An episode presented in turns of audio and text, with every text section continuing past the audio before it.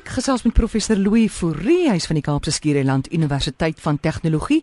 Louis sê my, hoe lyk die internet regte van mense in Suid-Afrika? Amore, dis 'n is nogal 'n 'n baie interessante onderwerp wil ek sê, want as jy mens nou dink daaraan dat ons Saterdag mos nou Menseregte Dag gevier het. Ek dink party mense het dit nie eens agtergekom nie, want dit was 'n Saterdag. Maar eh, 'n uh, baie mooi tema wat dit gehad het, die viering van die Vryheidsmanifest en dan gelyke menseregte vir om, om dit vir almal te geniet uh, was die tema en ek dink is 'n baie mooi tema maar as ek nou na die inhoud van hierdie toesprake op uh, menseregte dag kyk veral die gepubliseerde uh, toesprake dan gaan dit vir my oor 'n baie skraal gedeelte van menseregte veral politieke regte. En baie min van hierdie toesprake het verder gegaan en het gepraat oor menseregte in hierdie nuwe era waarin ons lewe, die kennisera, die digitale era, dit waaroor ons al so baie praat.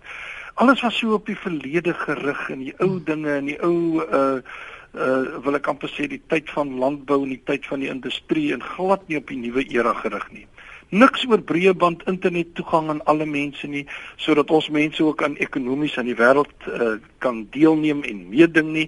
Niks oor ons reg op privaatheid nie niks oor ons reg om te kan kommunikeer nie of ons toegang tot inligting en kennis nie of om deel te neem aan beleidsvorming of om ons politieke leiers verantwoordelik te hou nie. Niks oor die goed nie Maar as jy nou kyk, ja. ek skiet tog, ek wil nog sê, as 'n mens nou kyk na na die wêreldwye geskiedenis van menseregte, dan gaan die stryd eintlik om veel meer. Dit gaan oor gelyke regte, dit gaan oor geregtigheid. En in die 21 jaar van demokrasie het ons op 'n klein skaal wil ek sê aandag gegee aan goedkoop, vinnig en betroubare internet vir alle mense. Veral as jy mens kyk na lae inkomste huishoudings, uh en veral as jy kyk na mense wat swaar kry en arm is. Uh dit is nie toeganklik nie. Dis onbekostigbaar en die basiese infrastrukture internet toegang is soos water en elektrisiteit. Dis die verantwoordelikheid van 'n land uh, se regering wat aan die hoof staan uh, van hierdie dinge. Nou, hoekom word internet toegang as 'n mensereg beskou? Omdat uh, toegang tot internet of kom ons sê dan nou uh, digitale insluiting soos ons ook daarna verwys, so nou samehang met die fundamentele menseregte. Uh die reg tot uh, tot deelname, die reg tot ekonomiese ontwikkeling, die reg tot om jou uit te druk, jou vryheid van spraak en en daarom het die Verenigde Volke alreeds by 'n spitsberaad in 2003, so lank gelede, die belangrikheid van uh die inligtingsamelewing erken. Hulle het gesê dit is 'n belangrike ding om mense in staat te stel om hulle volle potensiaal te bereik.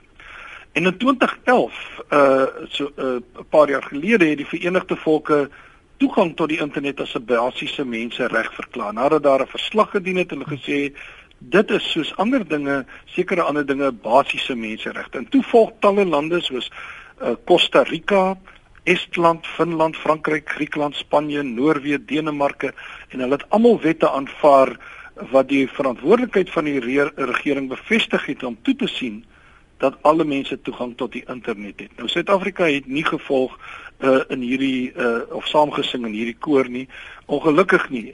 En in demokratiese kringe word daar dus deesdae ook baie gefrons as jy lande kry so China en Iran wat baie streng beheer oor die internet uitoefen en mense nie vrye toegang tot die internet gee nie en ook nie vryheid van spraak van mense inperk.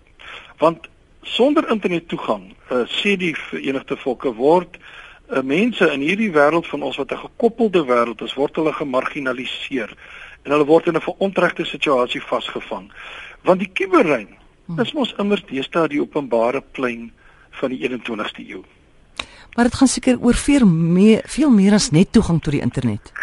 Ja, ek dink digitale insluiting gaan beslis oor veel meer. Dit gaan mens kan sê so tyd terug so hier uh, meer as 'n dekade terug in die 2000s het ons baie gepraat oor die digitale kloof wat deur tegnologie veroorsaak het. En ons het dit baie wil ek amper sê simplisties gehad. Is die wat tegnologie gehad het en die wat dit nie gehad het nie. En baie klem op toegang tot die internet.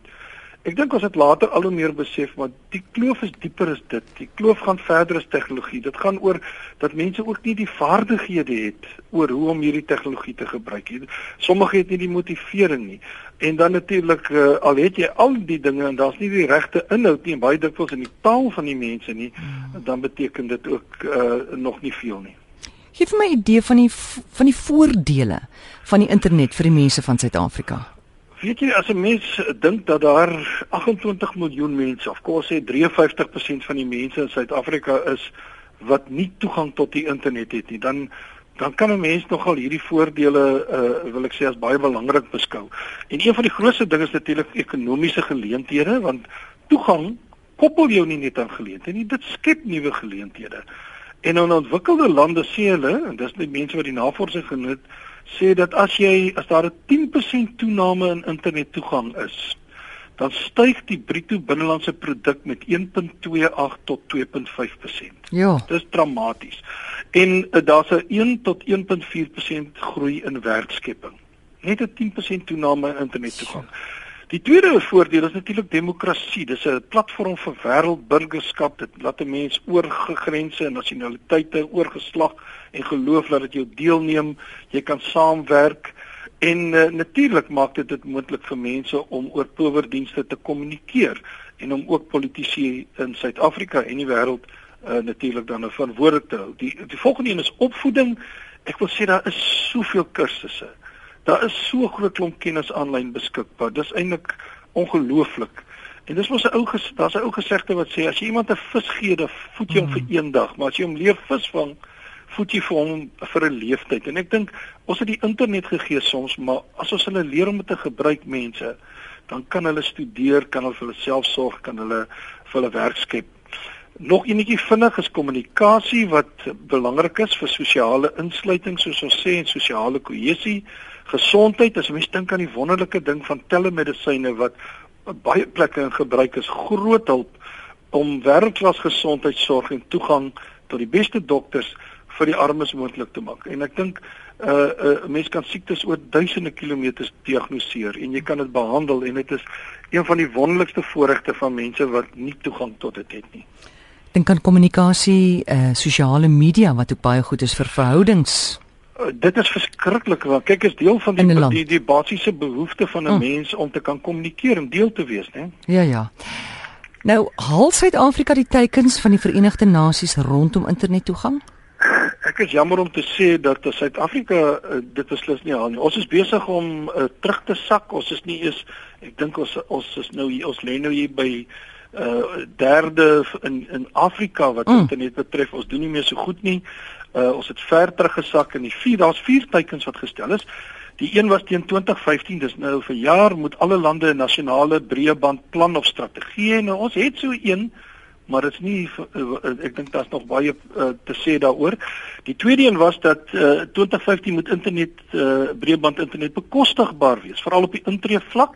Met ander woorde, hulle sê die uh, Verenigde Volke sê uh, dat dit moet 5% van die minimum maandelikse inkomste wees. Dit beteken R121. Kom ek sê vir jou, in Februarie vanjaar is daar 'n opname gemaak en die koste per megabits uh, sekonde in Suid-Afrika is 230 en dit het ons die duurste van 62 lande gemaak. Sjoe. Wat die studie nou behels het. Die derde eh, doelwit is dat daar moet eh, teen 2015 moet 40% van huishoudings aan die internet gekoppel wees en ons trek maar by 31%. En die vierde een is uh internetpenetrasie moet 50% uh in ontwikkelende lande wees en dit het ons gehaal. So uh uh, veral wat bekostigbaarheid betref en beskikbaarheid aan huishoudings, hmm. daar skiet ons baie baie te kort. Doen iemand iets hier aan? Ek het iets soos 30 sekondes, Louis. Wat is die uiteinde? Wat wat moet ons doen? Amore, ons moet veel meer doen. Ek dink ek dink daar is 'n poging van die regering, maar ek wil nou nie daaroor groot ding gemaak het nie. Ek het gaan kyk Dis uh, dis 'n skrale bedrag geld wat hiervoor beskikbaar gemaak is. Jy weet hoe lank sukkel ons al om digitale televisie hmm. te kry vir ons mense. Uh ons vorder nie na wense nie. Ons uh, ons moet baie meer en dan uh, sal ons die ons sal die kommersiële spelers moet om saam te speel.